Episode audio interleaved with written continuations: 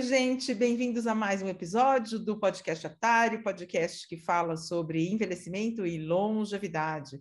Bom, faz tempo que a gente não se encontra por aqui, né? É, que tem tantas coisas acontecendo aqui na editora que às vezes a gente acaba deixando o podcast um pouquinho de lado, mas isso não quer dizer que a gente não esteja produzindo conteúdo em outras plataformas.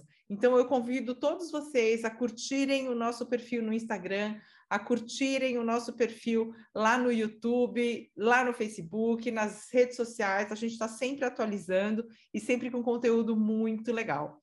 E, se você puder, é, deixar uma avaliação cinco estrelinhas lá nos, na sua plataforma de streaming favorita, onde você ouve esse podcast. A sua avaliação é super importante, porque com ela é, os algoritmos entendem que é um, um podcast uh, com conteúdo legal e outras pessoas vão poder achá-lo também.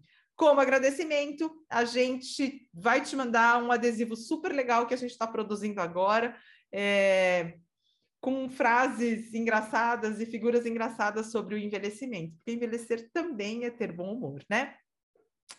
Bom, é, nessa temporada, é, a gente vai falar sobre temas que geralmente é, causam dúvidas nos nossos leitores barra seguidores. E a gente resolveu é, fazer a temporada com o mote tudo que você sempre quis saber, mas tinha medo de perguntar.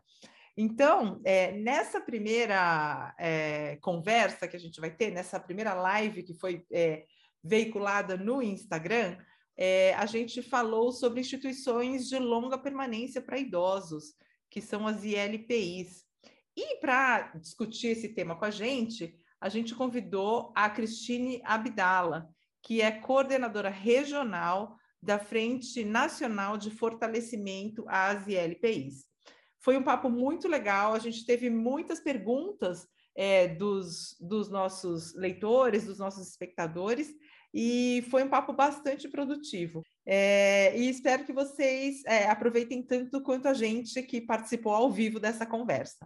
Ai, ai, ai. Vamos lá, então. Vamos começar. Gente, é um prazer ter vocês todos aqui com a gente. É, é um tema delicado que a gente vai conversar hoje. LPI não é uma coisa fácil, né? Ainda é muito cercada de tabu. As pessoas entendem muito mal o conceito de LPI.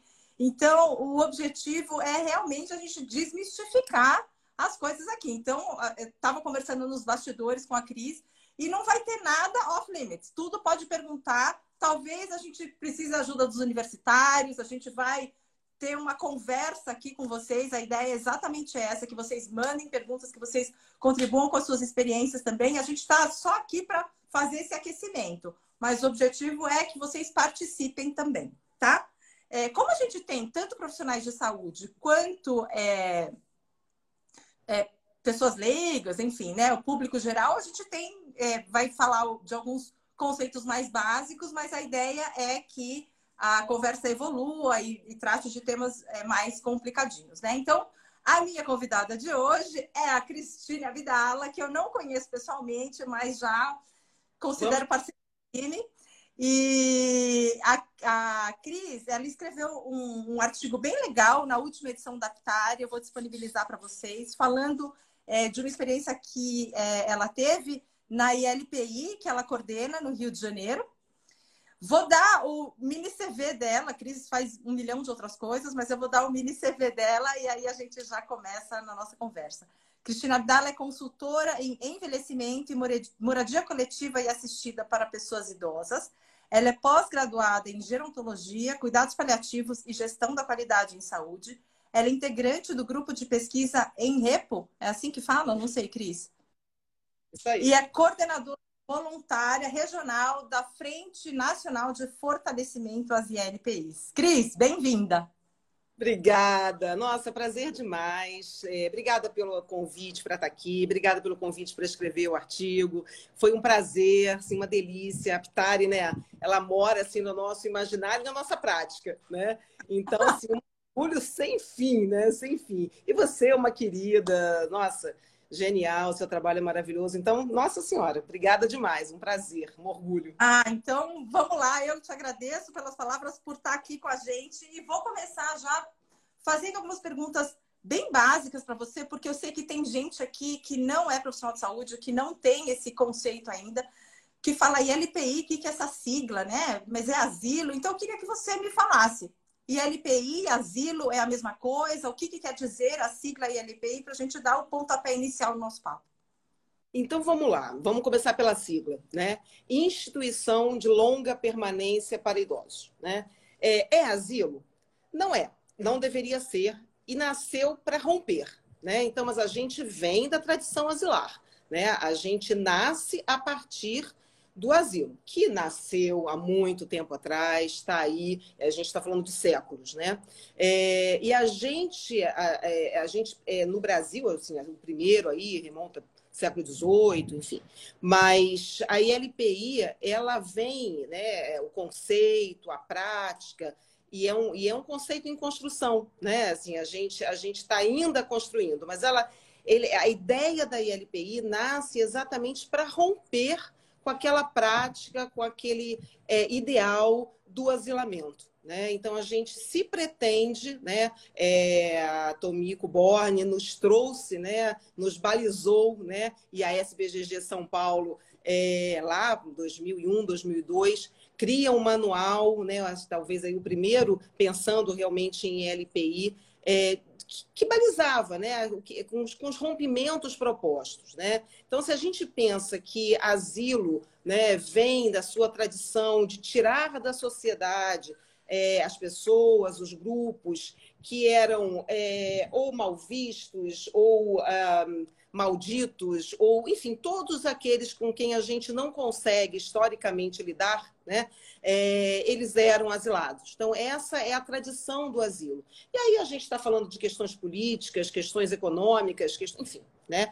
É, e aí ele e, e os velhos entraram nesse rol né, daquelas pessoas que por que estar aqui na sociedade se a gente pode colocar lá num cantinho e literalmente asilar, tirar, né? Enfim.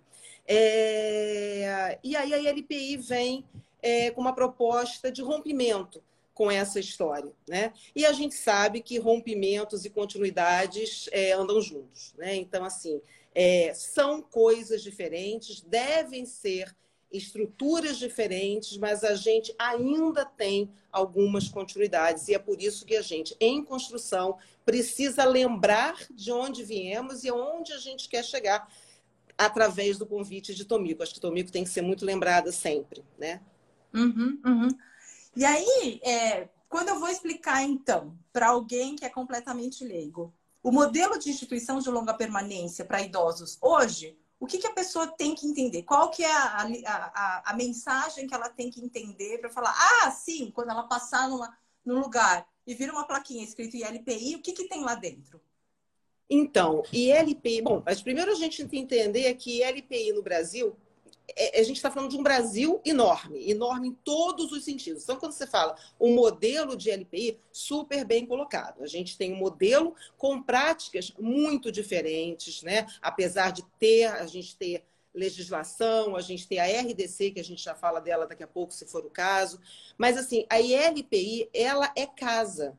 Ela é casa, né? Para pessoas com 60 anos ou mais. Hoje, né? o, o, o recorte é as pessoas que podem morar naquele lugar são pessoas que têm 60 anos ou mais. Tem aí exceções aqui, exceções ali, em geral judicializadas e tal, mas o recorte é esse, né? E, gente, não é hospital, não é clínica, é, é casa. Né? Então, a ILPI, a estrutura da ILPI, né, ela é própria, ela tem legislação própria para ser isso. Então, a sua estrutura física, a sua estrutura de cuidados, quem deve trabalhar ali, enfim, tudo, tudo que ali tem é para que seja moradia, uma moradia coletiva, né? E assistida, porque em geral as pessoas que lá moram com 60 anos ou mais, né, são pessoas que de alguma forma, de um jeito ou de outro, ah, precisam, né, necessitam, desejam de alguma forma é, de assistência, né, de algum cuidado especial, mas é casa, é moradia. Uhum, uhum. É, bom, a gente tem essa, essa visão de que, puxa, e LPI é sempre o último recurso, né? É sempre. O último a... portal. O último portal, né? E a gente estava conversando sobre isso nos bastidores, que na verdade não é, né? A ILPI ela faz parte de uma rede de cuidados. Eu queria que você falasse um pouco sobre isso. Então, falar de rede de cuidados é algo absolutamente fundamental que a gente precisa falar todo dia, da hora que acorda à hora que vai deitar, todo dia, porque a gente tem uma rede de cuidados muito frágil. Né? Então, o Brasil necessita, de fato, a construção, continuidade, melhoria, aprofundamento desta tal rede de cuidados. Né?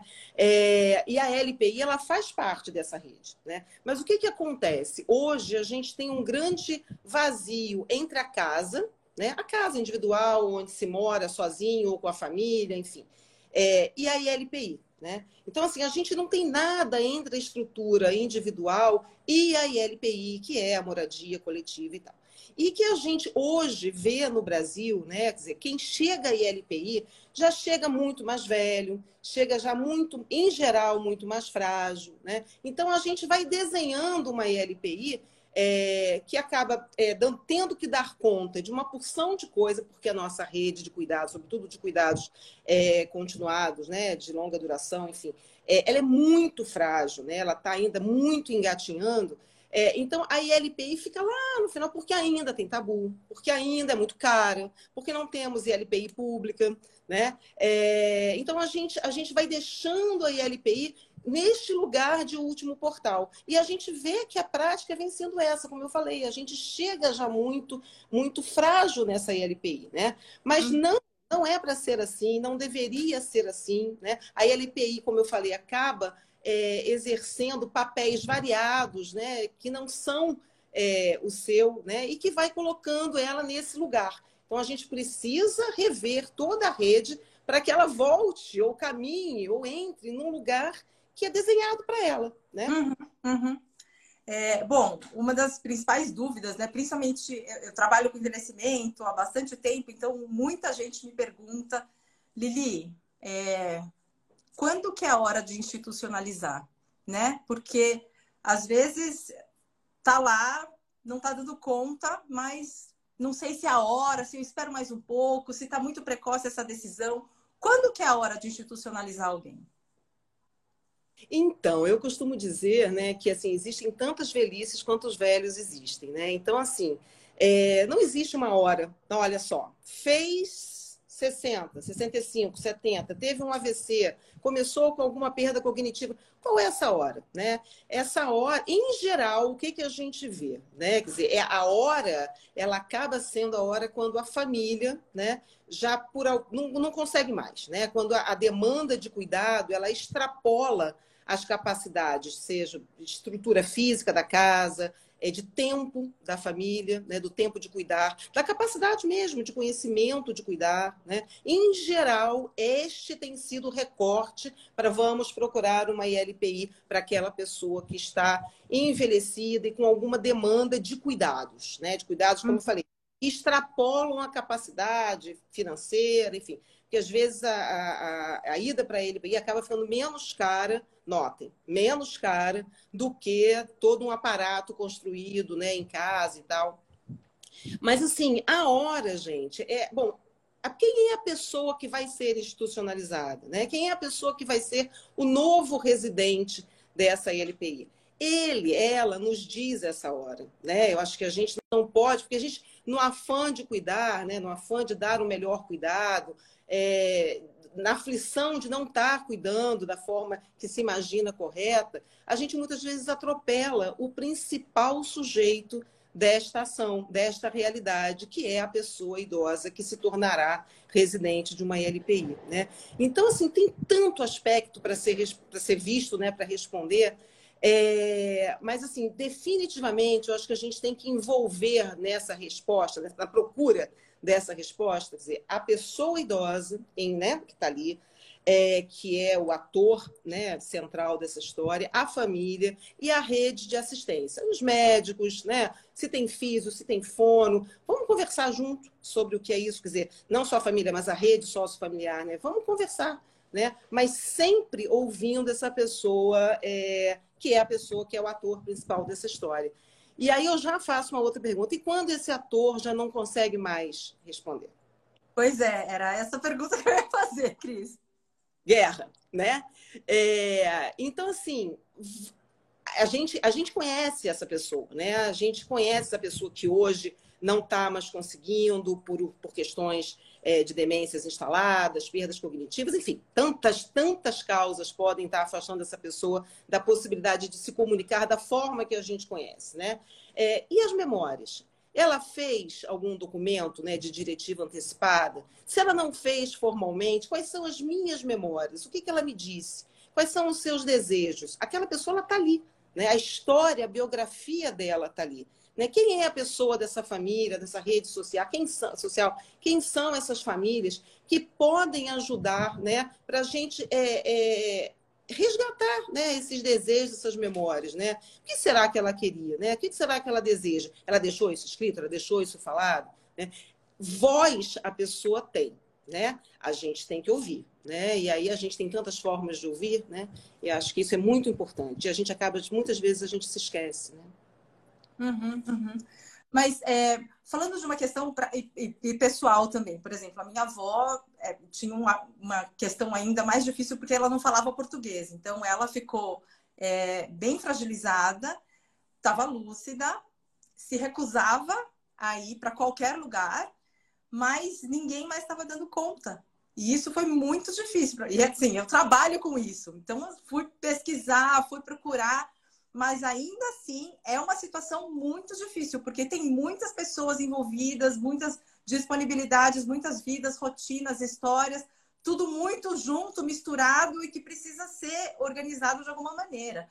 Você que trabalha com uma ILPI, né? Você está à frente de uma ILPI.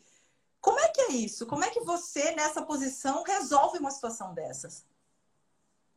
Sofro, né? Porque é difícil demais. É difícil, gente, é muito difícil. Quantas vezes a gente tem uma política lá na, na LPI onde eu atuo, de não aceitar ninguém que não queira ir.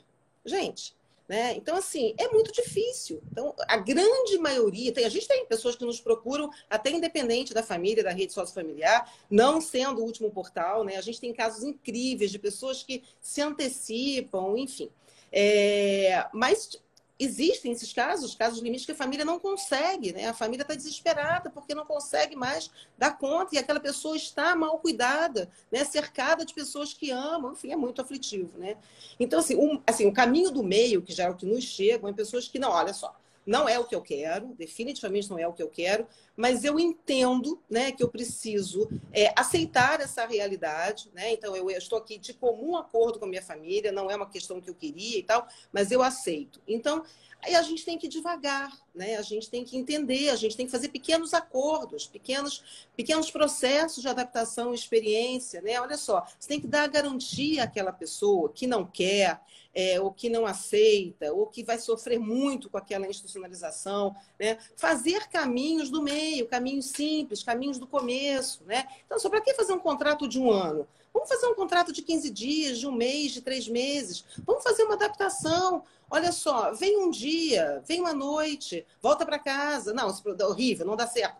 Aquela pessoa, né? Então, tem gente que dá certo assim, tem gente que não dá. Né? Traz o que tiver na sua casa que te, sabe, que te conforte para esse quarto. Né? Quais são os seus gostos? O que você gosta de comer? Né? Ah, na minha casa. Instituição tem horário, né? Então, enfim. É, mas vem cá, será que nessa primeira semana, nesses primeiros 15 dias, a gente não pode desorganizar tudo isso para fazer uma organização individual? Né? Isso ajuda, gente. Isso ajuda, isso acolhe, isso dá o tom da tal casa. Né? A gente não falou que a gente é casa, a gente não nasceu para ser casa, não tem lei que fala que a gente é casa. Vamos ser casa. Tem limites? Claro que tem limites. É toda a ILPI que consegue fazer isso? Claro que não. Dá para fazer 100%? Vamos fazer 10%.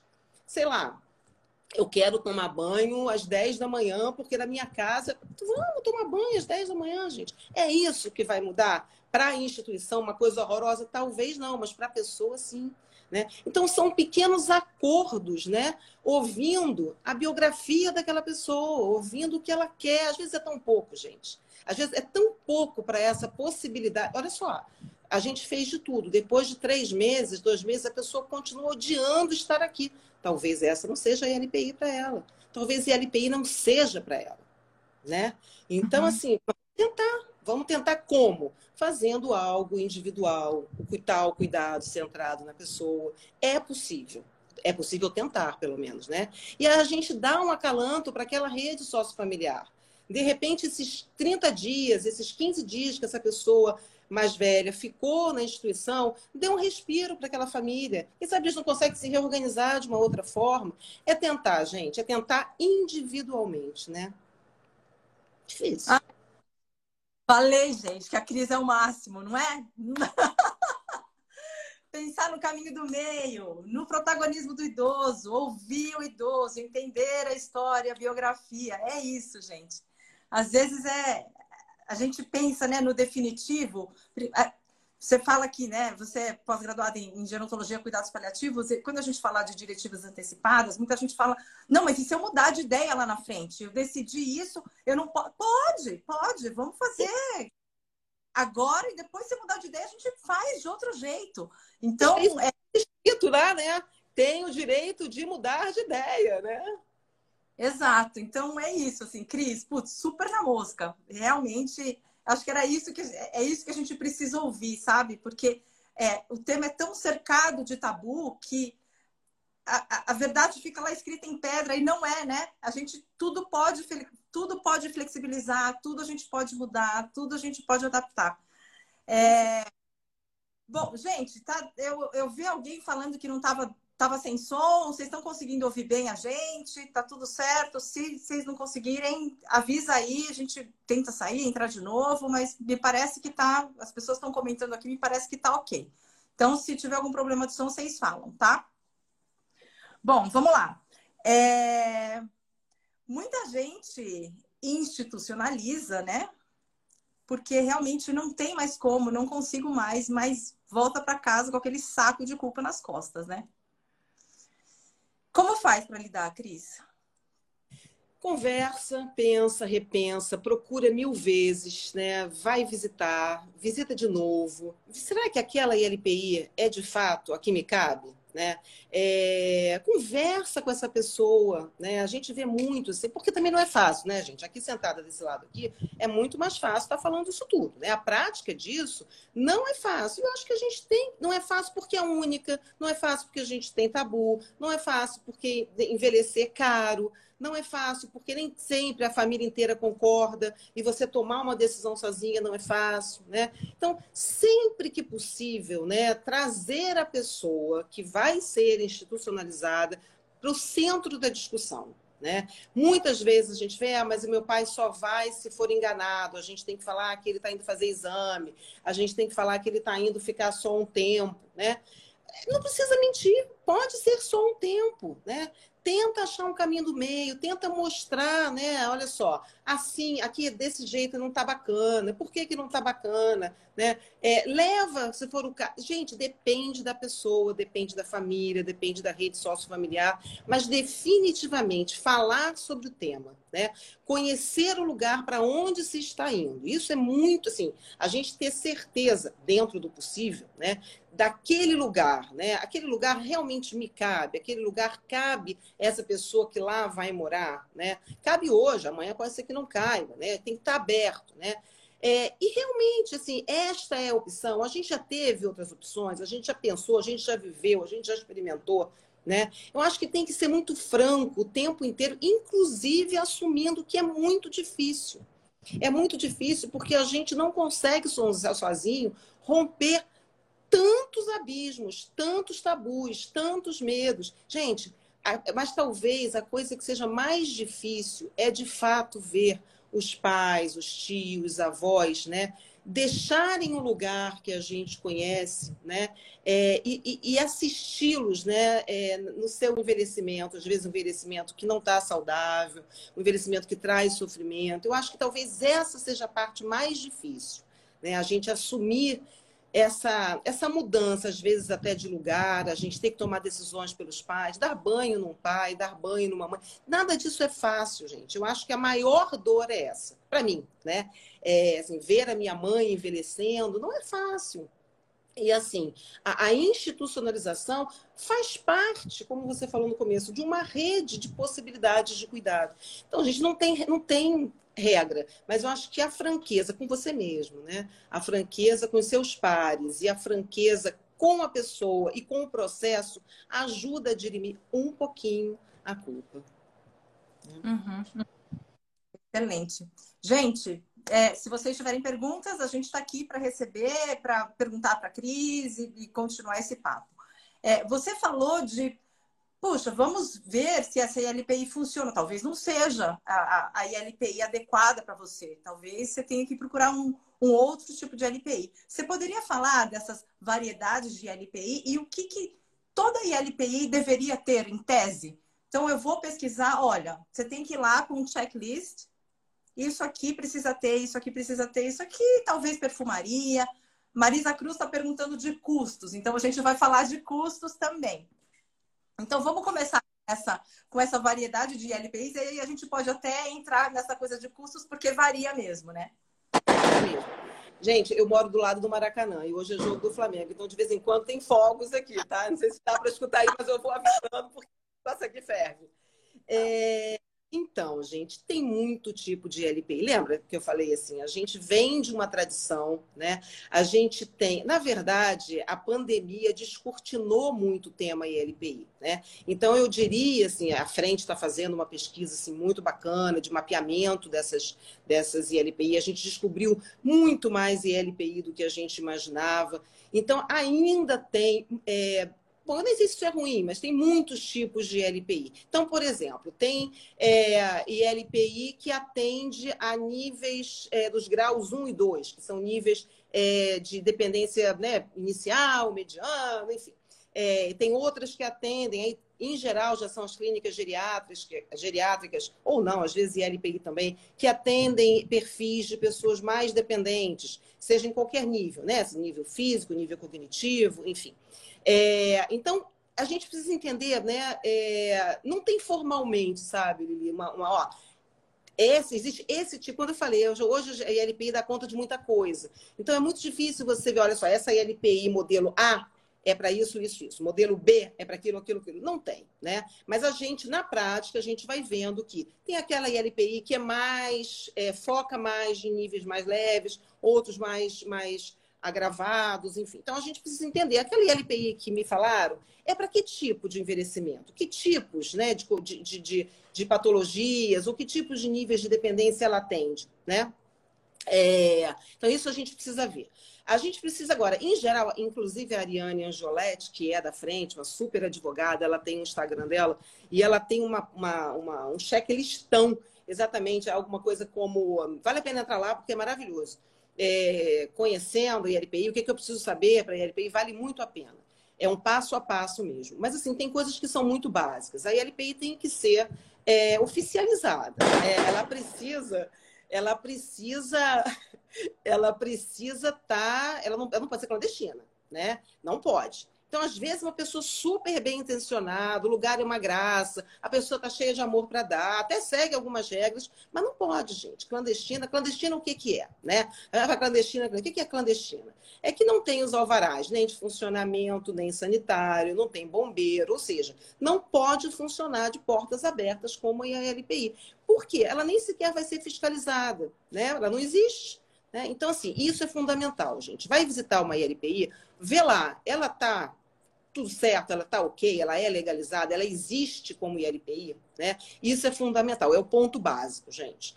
É, o que, que ela oferece, né? Ah, ela oferece, isso depende, por exemplo, aqui no Rio a gente tem a legislação nacional, que é para além da RDC. A RDC é um conjunto de, de normas e regras, né? Que, que é a bíblia da, da, da ILPI. Aqui no Rio tem uma, uma lei estadual. No meu estado, na minha cidade, existe alguma lei né, que vai qualificar diferente essa ILPI, que vai obrigar a ILPI ter físio, fono, enfim, isso vai depender, né? Então, o que, que aquela LPI oferece de atividades terapêuticas ou sociais, né? Quantos, quantas pessoas... Existe quarto individual? Quarto, por exemplo, só pode ter até quatro pessoas no quarto, isso é uma outra regra, dependendo do dimensionamento. Então, assim, é, ela deixa eu visitar a hora que eu quero? Né? Tem muita regra de visitação. Como é que é a alimentação? Ela é limpa? Né? Ela, ela, eu vou chego lá, tem um cheiro de xixi esquisito, né? Pô, tem, é uma, é amarração para eu visitar. Então, assim, tem muita coisa que a gente precisa é, olhar, né? Os residentes, como é que eles são? Eu chego lá, eu consigo. Claro, a gente está na pandemia, né? A gente está falando no mundo pré-pandemia e tal. Eu chego lá, eu consigo conversar com as pessoas, as pessoas me respondem, os funcionários, a equipe, tá bacana, sorria, trabalha legal, né? Tá muito cheia, tem espaço ao ar livre, enfim, tem tanta coisa que a gente precisa procurar, né? E aí eu estou falando do mais objetivo, que é a legalização, ao mais subjetivo que é o cheiro, o sorriso de um residente, passando no meio por o que, que ela, ela oferta realmente em termos de serviço. E esses serviços, a pessoa que vai lá morar precisa deles? Né? É, é, qual é o nível de dependência dessa pessoa? Então, tem que dar match, gente, tem que casar. Né? Então, assim, é, que LPI para quem? Sempre. Né? Mas uhum. algumas coisas são formais e precisam ser observadas. Uhum. Por exemplo, uh, falando de profissionais, então uma ILPI ela tem que ter um geriatra responsável, ela tem que ter um nutricionista, um terapeuta ocupacional ou não. Essas, eh, esses profissionais é, eles podem ou não estar na equipe ou como é que como é que funciona isso? Só para a gente esclarecer para as pessoas que estão assistindo a gente. Então, é, na RDC, né, tem lá todo o dimensionamento né, de que profissional, para quantos é, residentes, de que nível de dependência. Para grau 1, você precisa ter esse, esse, esse e aquele. Né? Por exemplo, responsável técnico, em relação à RDC, basta que tenha nível superior. Não precisa ser um enfermeiro, não precisa ser um nutricionista. Né? No Rio de Janeiro, já aponta que deve ser alguém da área da saúde. Né? E assim vai, tem muitas, muitas questões assim que a gente precisa ver onde a gente está. Né? É, precisa ter enfermeiro, precisa ter nutricionista, né? precisa ter físio, precisa ter TO. Né? É, eu, eu acho, né, é difícil, gente, porque isso tudo custa muito dinheiro. Né? Assim, ter uma equipe plena e completa é muito caro. As ILPI, e a gente tem que lembrar que existe LPI de três naturezas jurídicas, né? É, a pública, que são raríssimas no país, e as privadas, que se dividem em fins com fins lucrativos ou fins econômicos e as filantrópicas, né? Então, mas seja ela qual for a natureza, né, a natureza jurídica, é uma empresa, então paga salário, né? Enfim, é caro ter uma ILPI é caro. Então, nem sempre todas conseguem ter a realidade é essa. Todos os profissionais. Eu, eu acho que é importantíssimo ter geriatra, é, enfermeiro, nutricionista, fisioterapeuta, TO, assistente social. Ah, meu Deus, me ajuda. Esqueci de alguma coisa. É, enfim, não sei, esqueci. Não sei, é tanta gente que eu esqueci. eu estou aqui também. Mas, enfim, por quê? Né? Porque, gente, a gente cuidar né, de uma pessoa que, em geral, está mais frágil, né? E a gente tem tantas dimensões no cuidado, né? Assim, eu, eu não consigo, assim, idealmente, uma LPI deveria ter tudo isso e muito mais, né? Assim, uma, uma pessoa de educação física, né? De pessoal... É, é, é, pessoal, gente, a gente tem uma experiência com yoga e meditação, que é um sucesso, musicoterapia. Gente, tem tanta coisa Marisa Cruz está falando. Psicólogo. meu Deus, psicólogo, nossa senhora. Né? Então, assim, eu não consigo imaginar né, uma LPI sem qualquer um desses, né? E sempre trabalhando de forma interdisciplinar, né? Porque a hum. equipe, porque. Gente, o cuidador, o cuidador numa LPI, o técnico de enfermagem, o pessoal de limpeza, o pessoal da cozinha. Gente, é muita gente e todos são fundamentais, né? Mas a gente consegue tem, o tempo inteiro? Não, a gente não consegue. Né? De novo, a gente está em construção e a gente está em busca dessa melhoria. Né? Uhum. Não sei se eu respondi. Não, super respondeu. A Cláudia aqui, eu não sei se eu estou perdendo aqui algumas perguntas. Malu Casagrande pergunta onde já existe LPI? Existem no Brasil todo, né? gente... Todo, gente, no Brasil todo. Nos lugares mais lugares menos, mas tá, tem espalhado aí no Brasil todo. Hoje a gente mais ou menos estima, a gente não conhece, mas mais ou menos 7 mil ILPI Brasil afora. Caramba, 7 mil, coisa pra caramba. Ainda Entendo necessário, mas coisa pra caramba. É, qual a, a Cláudia Abreu Costa pergunta qual ILPI pública que sobreviveu à pandemia? Bom, eu não sei se sobreviviam antes da pandemia, né? Pois é. É, gente, e outra coisa, né? Pública, privada, muitas não sobreviveram, né? Muitas. E a grande maioria está sofrendo demais, gente. Demais, demais, demais. Aqui no Rio, a gente tem o abrigo, né? Cristo Redentor, que já sofria demais antes, e agora eu nem sei como é que tá. Enfim, Cláudia, pergunta difícil aí, viu? Mas assim, todas nós estamos sofrendo demais, demais, demais, demais. Carol Sacama está aqui, surpresa, são 7 mil oficializadas, legalizadas? Olha, gente, eu não sei, nem o Brasil sabe, a gente está em pesquisa indo para isso, isso, mas a princípio, algo em torno, tá, gente? Pelo amor de Deus.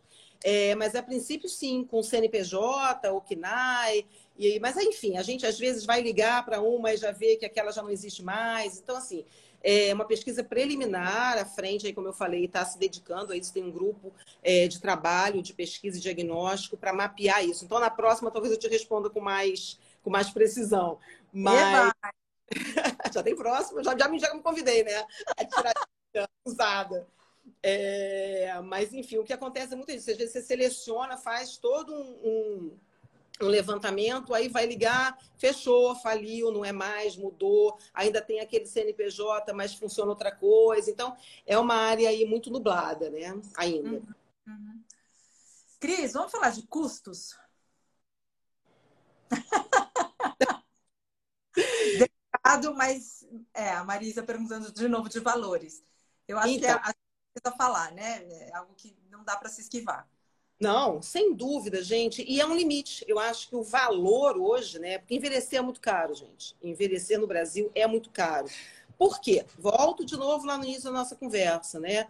A gente está construindo a rede de cuidado, né? A gente não tem política pública para envelhecimento, né? O que tem é frágil. Né? Então, a gente, no amplo, a gente não tem. E a gente não tem nada de política pública para ILPI para a moradia. Nada. Então é uma, é uma luta. A gente está na luta, a frente está na luta, enfim. Né? A gente se aproximou de novo, né? A gente se aproximou aí por conta da pandemia de alguns setores do, do, do, do Estado, do, do, poder público, enfim. Mas tudo incipiente. Então, hoje, a ILPI ela é basicamente paga pela família ou pelo próprio residente. Né? É, então, assim, os custos eles são variadíssimos. A gente está falando de novo de Brasil e todo tipo de ILPI, de pequeno porte, médio porte, tem as super chiques, as muito pobres, as super chiques que não são boas, as pobres que são excelentes, enfim, tem de tudo, né? É, então, falar, por exemplo, de um ticket médio é muito difícil. Então, a gente vê, né, assim, é, o valor, mais ou menos, eu já vi LPI cobrar 2 mil, 4 mil, 9 mil, né? 12 mil, 22 mil, né? E aí vai depender do quê? Né? Da localização, dos serviços oferecidos. Então, por exemplo, tem LPI que oferece tudo, está tudo incluído nesse pacote: medicação, é, fralda, higiene pessoal, todos aqueles serviços lá que eu falei, fisioterapia, seja em grupo, seja individual, fono, odontogeriatra, tem de tudo. Aí está tudo incluído naquele pacote. Tem outras que não. Né? Tem outras que oferecem realmente o básico, as seis refeições diárias. Isso aí é outra coisa que tem que ter na, na LPI. Voltando lá na outra pergunta. Seis refeições diárias, acompanhamento. Às vezes só tem cuidador, né? Uma LPI. Lembra que eu falei? Às vezes trabalha só com níveis de dependência é, mais suaves, mais leves, mais iniciais. Então, às vezes, só tem cuidador. Aí essa ela vai ser menos cara do que aquela que oferece tudo, que tem, né? Enfim. Então, os, os preços, gente, variam muito. Por exemplo, as filantrópicas, em geral, elas trabalham com 70% do valor do benefício que aquela pessoa recebe. Não pode cobrar mais do que 70%. Algumas funcionam assim, né? E aí cobrem toda toda a moradia e tudo que, que aquela pessoa idosa precisa. Gente, os desenhos, eles são é, inúmeros, né? Então é muito difícil a gente falar de um valor, mas é que eu estou te falando da realidade do Rio né?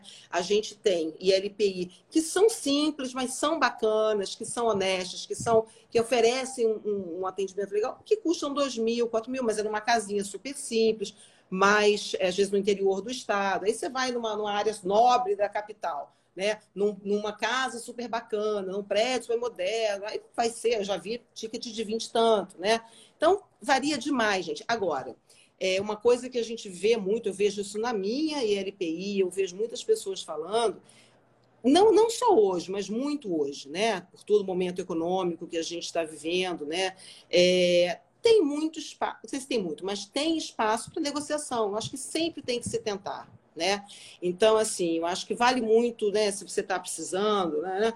É, vai lá, conversa, tenta, negocia, enfim, eu acho que hoje cada vez mais tem espaço para isso, tem que ter, né? Uhum, uhum. De novo, não sei se eu respondi. Não respondeu, porque na verdade é isso, né? Porque é, chega muita pergunta para gente aqui falando, não, mas quanto que é uma ILPI boa? Não tem como dizer. Então, é, acho que é importante essa sua experiência de puxa, tem ILPI que é cara, mas é ruim, ILPI que é barata, mas é boa, depende de um milhão de coisas, né? Então, acho que é importante essa explicação para as pessoas não irem achando que, ah, então, custa 8 mil, então tá garantido que meu avô vai ser bem cuidado aqui. Talvez não, né? Então, Exato. tem que levar em conta uma série de fatores além do preço, né? Embora o preço muitas vezes seja o determinante, né? O que vai é o que vai é, definir na hora se vai ou não vai. É, Exatamente. Aquela casa, né? Cris, outro, ó, te peguei hoje só para falar de tema difícil, hein? Assim. é... Próximo eu vinho, com certeza. é, eu estava é, conversando com um amigo que estava falando de um caso que ele, que ele conhece é, de uma idosa que estava numa ILPI, mas não estava feliz, né? Ela não queria estar lá, mas a família não estava mais dando conta, então ela acabou é, se mudando para lá a contragosto. E ela falava que ela sofria violência dentro da ILPI. E aí ele falava que a família ficava meio confusa, porque não sabia se de fato ela estava sofrendo violência, porque ela não tinha nenhum, nenhuma marca de agressão, nada. É, mas ela poderia estar sofrendo algum tipo de violência psicológica e tal, e estava é, relatando aquilo para a família, ou se ela estava falando aquilo porque ela queria sair de lá, né? Então, eu queria que você falasse um pouco dessa, dessa situação de violência em IRPIs, que a gente escuta muito falar, né? E como, como identificar sinais. Poxa, a idosa está usando essa estratégia para sair de lá, ou ela realmente está sofrendo algum tipo de agressão, e o que fazer nesse caso? Então, acho que a primeira pergunta você já deu a pista aí, né? O que é violência? Né? Eu acho que hoje a gente não tem mais dúvida, quer dizer, infelizmente eu acho que ainda tem, né? É, do nível de violência contra a pessoa idosa. A gente vive uma sociedade violenta. Né? Então, assim, a violência contra a pessoa idosa é uma faceta da sociedade violenta em que a gente está vivendo, infelizmente. Né? Então, a, a, as violências né, contra a pessoa mais velha, elas são inúmeras, são recorrentes, são comuns, acontece muito em casa, acontece em todo lugar. Né? Ah, não acontece violência em LPI? Mentira, mentira. Né? Acontece violência em tudo que é lugar. Né? Violência, gente, em nome da proteção. Né? Então, quantas vezes não vai ficar sentado aqui 12 horas porque se levantar cai? Né? Eu estou protegendo? Eu estou protegendo. Pode cair? Gente, tomara que não. Queda acontece? Acontece. A gente tem que evitar ao máximo, né? É, mas ficar sentado 12 horas é a melhor opção. Né? Tomar banho às 6 da manhã, a pessoa está acostumada a acordar às 10. Né? Mas tem que tomar banho, porque ela está super urinada e não sei o quê. Gente, né? É, é, é uma loucura. É uma loucura. Então, assim, tem violência para todo tipo, né? Violência, de novo, em nome da proteção, é uma violência muito grave, gente. Então, assim, é, é muito difícil, né? Mas o que, que a gente faz numa situação dessa? Escuta sempre. Ah, ah uma coisa que a gente vê muito acontecer com um discurso muito, ah, não, idoso demenciado tem mania persecutória, né? Então, eles acham que todo mundo está roubando, esconderam meu negócio, blá, blá, blá. Então a gente já toma como certo que não, está na conta da demência, está na conta né, da questão persecutória. Será, gente? Custa lá olhar? Custa ouvir aquela pessoa, né?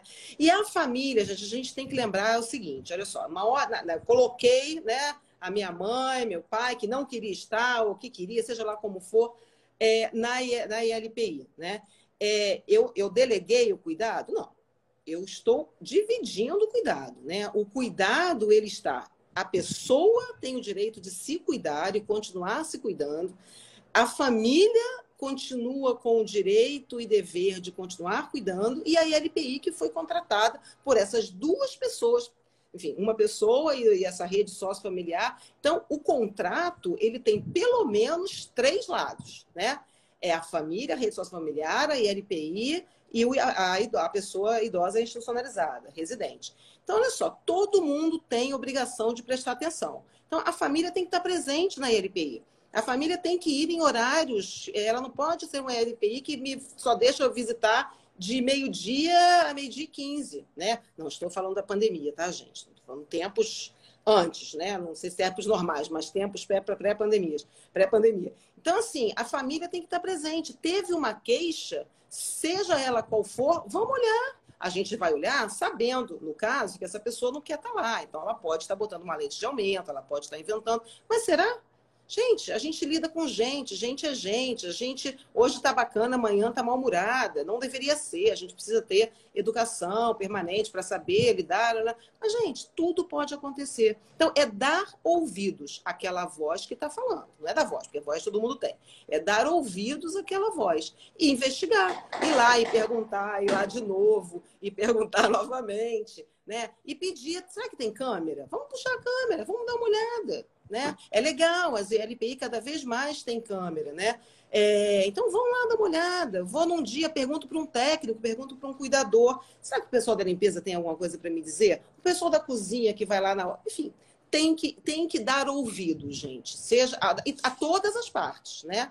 Mas, sobretudo, a pessoa que está se queixando.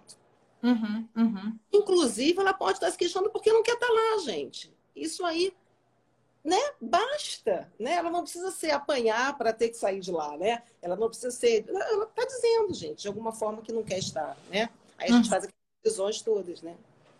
E se, por exemplo, for constatado algum, algum caso de violência mesmo, né? Sei lá, alguma enfermeira, algum técnico fez alguma coisa com aquele idoso, foi constatado que, que caminho a família deve seguir, notifica a direção, denuncia que, como é que faz? Eu acho que tem sempre que comunicar a pessoa responsável por aquela ILPI. Seja de qualquer coisa, tá, gente? Não precisa chegar ao ponto da, da, da violência, não. Qualquer uma delas. Qualquer coisa. É, eu falo sempre, antes da pandemia, né, os, os familiares, é, hoje tem ainda, só que não usa mais porque ninguém pode entrar, ninguém sabe, ninguém sabe como é que está essa situação, essa doideira. Mas, assim, todos os familiares que queriam e quando os residentes aceitavam, tinham a chave da casa. É ali, é a casa da mãe deles, da, do tio, da avó, do que seja. Né? Então tem a chave, né? Claro que a gente pede os balizadores lá, né? Não tão cedo, não tão tarde, né? Enfim. Mas tem a casa, tem a chave. E eu sempre falo, gente, vocês estão trabalhando junto comigo né? Porque o olho deles vai ver coisa que eu não vejo, seja porque eu não sou a mãe, não sou a filha, não sou a sobrinha, né? É, mas, e também a gente, o olho fica viciado, né? A gente está ali dentro, a gente acostuma, né? Então, o olhar de fora, né? Então, vocês, todo mundo está trabalhando aqui junto, trabalhando para mim. Então, é, eu acho que tem o tempo inteiro que falar com a responsável o responsável técnico da, da instituição, a gestão, a administração, levar sempre. Vamos ver o que, que eles vão nos dizer. Né? Pô, a Sub é realmente, teve mesmo, a gente vai consertar, vamos fazer junto, o que, que a gente vai fazer? Né? Essa pessoa vai ser advertida, essa pessoa vai ser mandada embora, essa pessoa, o que, que vai ser? Né? É... E agora só, não teve jeito, não teve ou algo muito grave, tem que denunciar. No Disque né, 100, tem que denunciar, é, tem que ir no Ministério Público, tem muitos caminhos, não sei, muitos não. Ministério Público e Disque 100. Então tem que denunciar, né? Depende do nível da coisa e, sobretudo, da não resposta é, das pessoas responsáveis por aquela ILPI. Uhum, perfeito, maravilha. Outra pergunta difícil para você, Cris. É, sexo na ILPI. Isso é uma coisa que é difícil de ser conversada, né? Porque existe essa, essa ideia, né? essa percepção de que idoso não tem sexualidade, que não tem desejo, e muitas vezes não é isso que acontece na ILPI, né? Então, qual que é a tua opinião sobre isso? Como funciona na sua ILPI? Os idosos namoram aí? Como é que é? Menina, é uma pegação. Agora o pessoal até tá mais mas É, tava falando, ai, gente, tem, né? Que bom.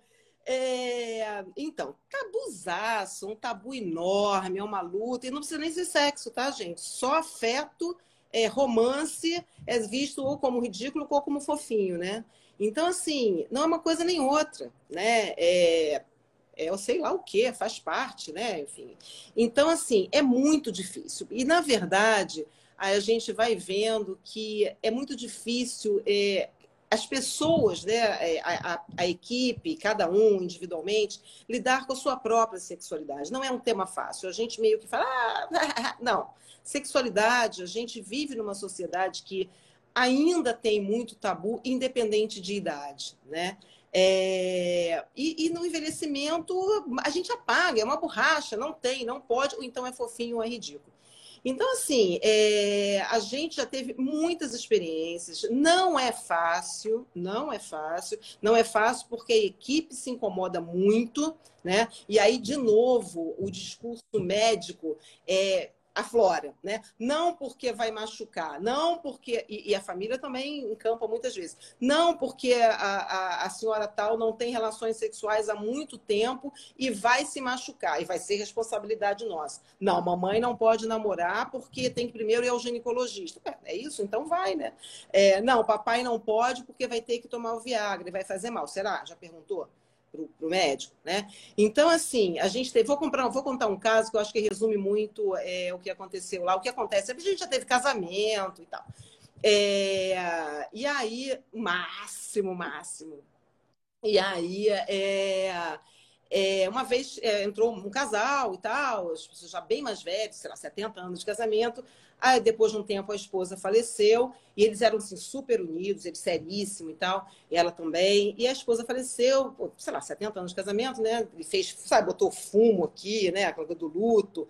É, né? Ficou, eu falei, gente, não vai sobreviver, como é que vai ser isso? É lindo, um homem lindo. E aí, assim, bom, vamos ver, vamos acompanhar e tal, não sei o quê. Bom, ele fez luto durante três meses. Depois de três meses, minha querida, este homem começou a namorar e ele era absolutamente democrático. E as mulheres, a gente sabe que o envelhecimento é feminino, né? Então tem muito mais mulheres do que homens na ILPI. Bom, no envelhecimento, na ILPI não é diferente. E aí, esse homem começou a namorar várias pessoas ao mesmo tempo e elas aceitaram e assumiram. E era uma loucura linda, porque a cada noite ele dormia no quarto de uma. Gente, um espetáculo um espetáculo, né? A equipe no começo queria morrer e matar, e a gente falava, gente, calma, vamos lá, vamos ver. A gente conversou com a família, claro, ó, conversou com a família das, das mulheres dele. Falou só, gente, está acontecendo, a nossa, a nossa política não é proibir de jeito nenhum, mas a gente precisa, né? Vai lá, toma, tipo arém, Cláudia, tipo arém. E todo medo, né? Eu adorava porque assumido, assim, entendeu? Então era um rodízio, gente, era sensacional. Mas, enfim, isso funcionou muito bem, deu tudo super certo, né? É, mas, assim, é uma situação ímpar? É uma situação ímpar, porque a gente não está acostumado, porque a gente se espanta, porque a gente tem vergonha da própria sexualidade, né? É, enfim, grupos de gêneros diferentes, a gente já teve namoros entre homens, entre mulheres, né? E aí a dificuldade é muito maior, muito maior, né? A gente teve um casal de mulheres que entrou e escondeu a vida inteira, né? E não foi diferente lá. É... Viviam no mesmo quarto como amigas, então assim tudo muito difícil, muito triste, né? Mas dá o endereço dele é ótimo. Faleceu, infelizmente faleceu. Mas morreu bem, viveu muito, aproveitou, enfim. Então, gente, é muito difícil. Sexualidade e envelhecimento é muito difícil, ainda mais em LPI. Gente, a gente tem que lembrar que tem LPI que tem ala de homem, ala de mulher, inclusive para casados. As pessoas chegam casais e são separadas na LPI, tá? Então, assim, é, é, é outra live. É outra live, só para isso. Uhum, uhum. me convidei para duas, tá, Lili? Gente, eu tô anotando aqui os temas, hein? A gente vai ter mais umas sete lives de LPI. Porque tem, ó, tem assunto pra gente é discutir. Muito... É, pessoal, me mandem perguntas se vocês tiverem aí. Mandem experiências também. Se alguém trabalha com ILPI e tem algum caso para contar, manda aqui pra gente que a gente também compartilha aqui. É, Cris, eu queria ouvir um pouco da, da, da, sua história, né? Como é que você foi parar trabalhando com ILPI e, e, e, o, que, o que mais te ensina essa tua carreira trabalhando com ILPIs e com idosos? Nossa, mãe. É... Antes de falar da minha história, posso contar só uma, uma historinha é, dessa questão da, da não adaptação né, da ILPI? Uma vez a gente teve, recebeu uma senhora que era exatamente assim: uma, uma filha queria, a outra filha não queria. Eram três irmãs, três filhas, né? E que cada uma tinha uma opinião diferente, enfim.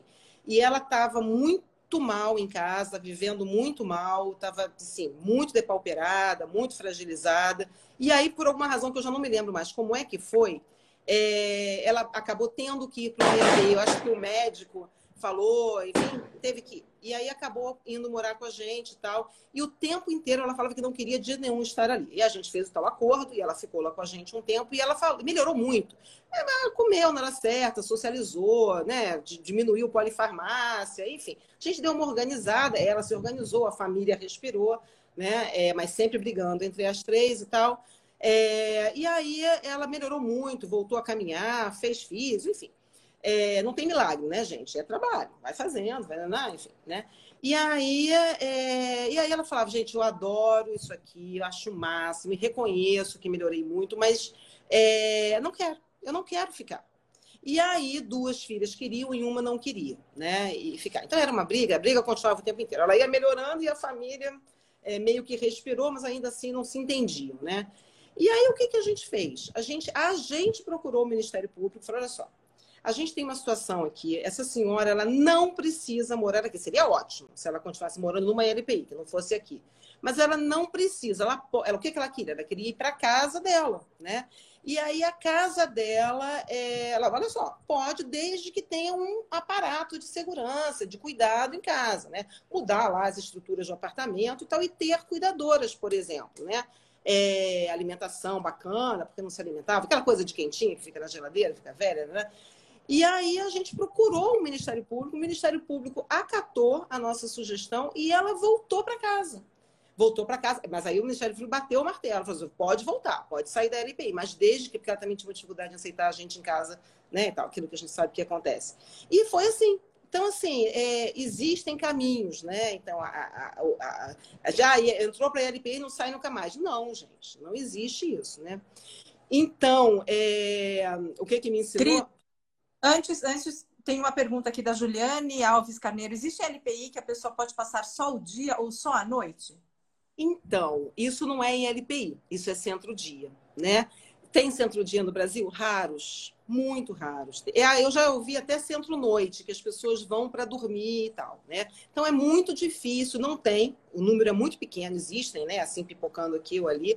E aí o que, que acontece, Juliane? A LPI acaba, muitas vezes, assumindo esse papel de centro-dia. Né? Então, a gente tem uma procura enorme de pessoas que querem, enorme não, crescente, de pessoas que querem passar o dia ou ir pontualmente. A gente, antes da pandemia, a gente tinha muita atividade bacana e tal, terapêutica mesmo, social. Então, muitas pessoas queriam ir só para fazer atividade. Então, fazia atividade, almoçava, lanchava e ia para casa, né? Então, assim, é, este lugar é o centro-dia e agora tem aí essa proposta de centro-noite. Não é na ILPI, mas, né? Então, eu, gente, eu sou historiadora de nascença, né? Então, minha primeira graduação foi História. Uau. E aí, é, é. E aí, lá na história, eu conheci a Cleia Bose, né? Então, assim, a história oral, a história dos velhos. Já falei, opa, tem um negócio bacana aí. E aí eu sempre, o tempo inteiro, namorei com antropologia, né? Eu nasci historiadora, mas já fui me banjando para antropologia, trabalhava com moda, imagina. Com moda e tal. Aí saí do Brasil, fui fazer o mestrado fora. Aí lá fiquei ainda mais próxima da antropologia. E aí, terminadas as coisas do mestrado, tinha que fazer um, um projeto. Aí eu fui, na literatura, fui dando, me dando conta. Eu trabalhava, era a construção do corpo que eu ia trabalhar e tal. Aí na literatura, eu falei, o corpo adoecido, o corpo velho. Eu falei, pô, isso é muito mais bacana do que o corpo sarado. Aí me encaminhei para essa história, voltei para o Brasil já com isso assim. E aí fui trabalhar na Santa Casa. Contra... Aí eu já estava bandeada para antropologia da saúde, antropologia médica, já estava aí, fui para Santa Casa. Na Santa Casa mergulhei ainda mais, aí comecei a trabalhar com HIV AIDS e tal, né? E aí me aproximei muito do envelhecimento, né, por conta do ambulatório de HIV AIDS, a gente começou a ter um número maior de pessoas mais velhas e tal, infectadas e tal, e ainda era um momento mais difícil. É... E aí fui me aproximando e tal. Meu pai, é, que era médico, foi trabalhar na ILPI, né, porque amigo dos pais, é uma... aí é outra live. Quarta, já terceira, já me perdi agora. Aí ele foi, aí eu voltando para o Brasil, já na Santa Casa, fui lá ajudando e tal. Falou: opa, é aqui, é aqui é o meu lugar. Aí fui me instrumentalizar. Aí comecei, já, já fiquei ali, meio que vendo como é que era e tal. Aí fui estudar e tal, e aí pronto. Aí nunca mais, isso tem 27 anos já. E eu, me ensinou, me ensinou a tentar aprender todo dia. Né? Me ensinou que é, vindo da história e da antropologia, eu já acredito muito mais no processo do que nas rupturas, né? Mas me ensinou que é processual. A gente, a gente, a gente vai vivendo, vai aprendendo, vai envelhecendo, vai crescendo, vai vivendo, gente, vai vivendo da melhor forma possível, né? É, com tentando ser humilde com a gente mesma, né? Com os nossos limites, com as nossas mas isso os velhos me ensinam demais, né? Eu sou uma pessoa muito acelerada, como dá para ver, né? Eu era muito mais, gente. Eu era muito mais antes dos velhos na minha vida. Então, assim, é, me ensinou, eu acho que a entender, a tentar entender o tempo, ter mais humildade, né? É, e aprender que o legado é muito bacana né? Que eu acho que o que a gente deve buscar na vida é o tal do legado, né? Enfim, o tempo de escuta. Ai, meu Deus, é tanta coisa, nem sei tô... que eu vou tentando aprender. Não, Cris, putz, muito legal. A gente está chegando a uma hora de live, então já vamos começar a encerrar. Aqui, Juliane está com uma pergunta por falar em HIV, como é feito o controle de DST nas ILPIs? As pessoas são testadas para HIV? Então, guerra. Guerra. É, tem lá na, na, nos balizadores né, da, das ILPI que a gente não pode é, trabalhar com doenças infecto-contagiosas. Não sei como é que a gente fez na pandemia, né? Enfim, é, e HIV, né, a gente botou de forma confortável a HIV como uma doença infecto-contagiosa. A coisa mudou, a coisa andou e a gente continua com essa gavetinha lá de HIV, né, é, como infecto contagioso. Então, é um tabu, mais um dos tabus dentro do envelhecimento. Imagina, gente, se sexualidade é, é, é tabu, a gente não é. consegue dissociar de sexualidade de jeito nenhum, né? É, e aí você imagina, né? Então, assim, é, é muito difícil, é muito difícil a gente conseguir admitir uma pessoa portadora do vírus. É, pessoas mais velhas escondem, As, a, a, equipe tem muito preconceito, os residentes têm muito preconceito. Né? Então, assim, é uma luta. Como é que faz? É uma luta. É mais um tabu a ser dentro de 500 mil. A gente tem que trabalhar isso com muita urgência, porque a gente vai ver, graças a Deus e à ciência, é, essa geração é, portadora de HIV hoje envelhecer né? Gente, é doença crônica. Vamos envelhecer com HIV, né? E aí, o que, que a gente faz? Né? Então a gente tem que discutir e a gente não discute. Não discute. Quinta live? A gente, a gente, tá, falando aqui para Juliane, é, a gente fez uma temporada do podcast Aptare toda sobre HIV e envelhecimento. Então, então, se você quiser ouvir, tá lá, vai lá no podcast Aptare, tá no Spotify, tá nas principais plataformas, em que a gente fala exatamente sobre isso. Que HIV virou doença crônica, tem uma geração inteira que está envelhecendo. Como é que está esse? Como é que está sendo o envelhecimento dessas pessoas? E tem histórias incríveis. Bom, gente, batemos uma hora de live. Estão abertas as inscrições para o fã-clube de Cristina Abdala. Eu sou a sócia fundadora.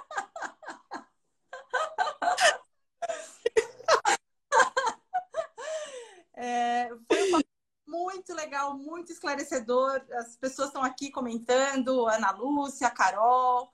É, eu acho que foi realmente um papo sem, sem nada para esconder. A gente realmente abordou vários, vários temas aqui que muitas vezes as pessoas ficam né, meio ressabiadas de, de, de discutir, mas eu acho que foi uma, uma live bem, bem produtiva. E eu queria te agradecer imensamente, Cris. Realmente foi um prazer, foi uma honra ter você aqui nessa live. Muito obrigada. Gente, com uma entrevistadora dessa, né? Se você não, não, faz, não fizer tudo certinho, desiste, né, gente? E eu, assim, eu tô pensando em fundar o quinquagésimo, né, né, milésimo fã-clube da Lili, né? Porque, assim, deve ter 500 mil, é, mais que merecido, porque essa mulher é tudo, gente. Maravilhosa, assim, né? A gente precisa se encontrar, a gente precisa tomar esse vinho juntos aí. Com certeza. Mas... Você é maravilhosa, a revista é maravilhosa, assim, um prazer estar aqui, as suas perguntas absolutamente fundamentais. Muito obrigada, muito obrigada demais, demais. Gente, então a gente encerra por aqui. Queria agradecer todo mundo que acompanhou a live, que mandou pergunta, mandou comentário. É... A participação de vocês foi muito, muito importante. E na semana que vem a gente vai ter uma outra live. Em julho a gente vai ter um ciclo de lives meio nesse esquema, para esclarecer dúvida, para ter esse papo bem aberto mesmo. E na semana que vem, nesse mesmo bate-local, mesmo bate-horário, a gente vai falar sobre cuidadores, que também é um tema que é bastante polêmico, que está ganhando bastante visibilidade. Então, se você tem interesse no tema, conhece gente que tem interesse, divulga aí, a gente vai começar a, a distribuir banner e tal, mas já anota aí na agenda. Cris, mais Perfeito. uma muitíssimo obrigada, ansiosa pelo nosso encontro em agosto aqui em São Paulo. Sem dúvida. Pessoal que acompanhou, muito obrigada. Lili, muito obrigada. Sensacional. Gente, foi ótimo. Beijo para vocês. Bom, pessoal, é, espero que vocês tenham curtido esse papo super rico com a Cristina Abdala. Ela é realmente uma pessoa que está é, aí para desmistificar tantos tabus que a gente tem em relação às ILPIs, e eu acho que ela fez um ótimo trabalho nesse sentido. Então é isso. Não esquece de deixar a sua avaliação lá, cinco estrelinhas para gente. É, e se você puder, manda o seu endereço, manda uma fotinho da sua avaliação e manda o endereço para a gente que a gente manda o adesivo para você, tá bom? Como um agradecimento do fundo do coração. É isso, gente. Nos vemos na próxima. Um beijo, tchau!